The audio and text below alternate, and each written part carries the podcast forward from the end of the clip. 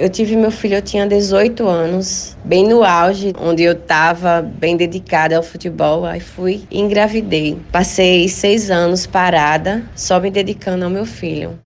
Ser mulher, por si só, já é ser resistência.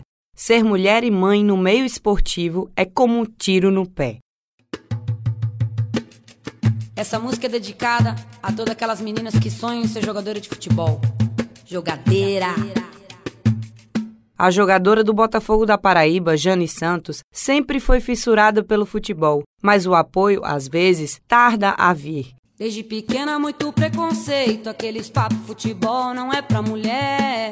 Mas aprendi a dominar no peito, pôr no chão e responder com a bola no pé. Desde que eu me entendo por gente que eu amo futebol, né? É uma paixão. Paixão, paixão. Eu comecei a jogar bola, eu tinha 11 anos e desde então eu acho que nunca pratiquei outro esporte. E em relação ao apoio dentro de casa, no início foi muito difícil, né? Porque até então, menina jogando bola era totalmente errado naquele tempo. Então não tinha tanto apoio. Minha mãe preferia que eu fosse jogar vôlei, só que a minha paixão sempre foi futebol. Mas hoje, graças a Deus, todos me apoiam, vão assistir jogos. Eu vou mostrar pra você, mané. Joga a bola no meu pé. A paraibana do município de Teixeira conta como se virava nos dias que tinha futebol. Quantas vezes eu não tive que levar meu filho para dentro do campo, levava o lanche dele, pedia para ele ficar sentadinho lá, senta aí que mamãe vai treinar, tá bom? Ele ficava lá sentado, esperando o treino terminar, porque não tinha com quem deixar ele, né? Minha mãe trabalhava, minhas irmãs trabalhavam, eu era mãe solo também, e tudo se tornava mais difícil quando se é mãe e jogadora.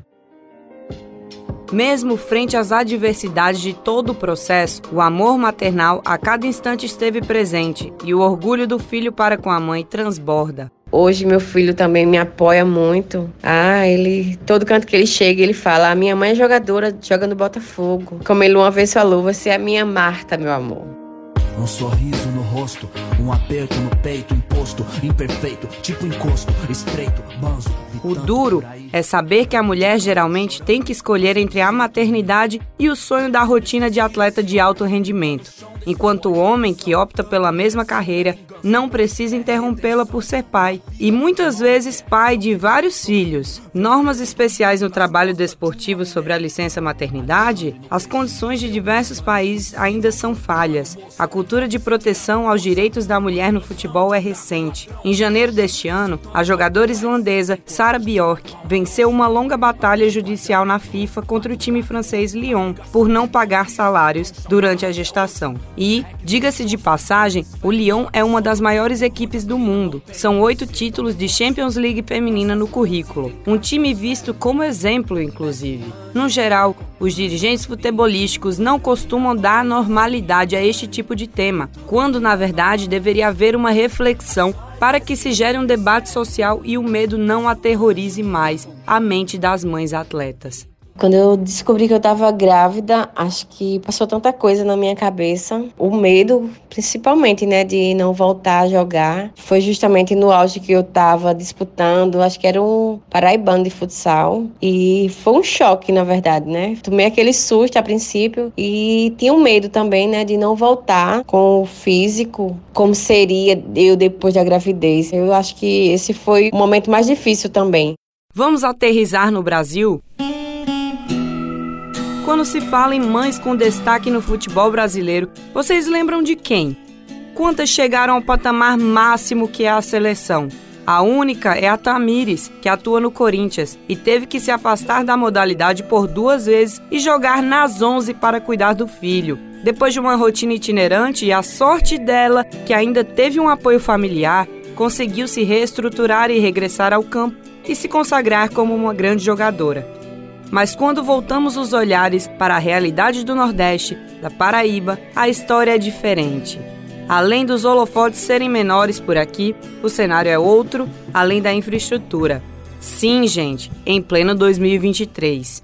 Já passei alguns perrengues, sim. Até porque a gente não tem um salário fixo, né? A gente recebe uma ajuda de custo do clube, que é justamente isso, para algumas coisas. Mas não tem o valor exato, o valor todo mês. É só mais por temporada, tipo, paraibana, ela fecha com a gente um valor, o brasileiro também. E muitas delas, como eu mesmo, é, tem que trabalhar e treinar à noite. As meninas saem daqui para jogar no outro estado por conta da ajuda que é maior, tem mais vantagens, mas viver do futebol hoje ainda aqui na Paraíba é uma realidade que ainda está um pouquinho distante.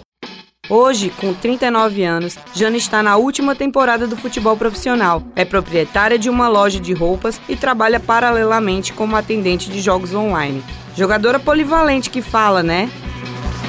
Deus é mãe e todas as ciências femininas. Enfim, Vem aí o Dia das Mães e mais um monte de conversa fiada que elas têm que escutar, parecidas com as da do Dia da Mulher. Abre aspas. Ah, você é uma guerreira, batalhadora, delicada, bela, fecha aspas. E uma flor de brinde, ou os que nem escondem o machismo e vêm com um fogão quatro bocas ou qualquer outro utensílio doméstico. Ter um filho é uma dádiva, mas a gente lamenta tudo que grande parte das mães tiveram ou tem que passar para criá-los e educá-los, principalmente as mães solo, que fazem os dois papéis de ser mãe e pai.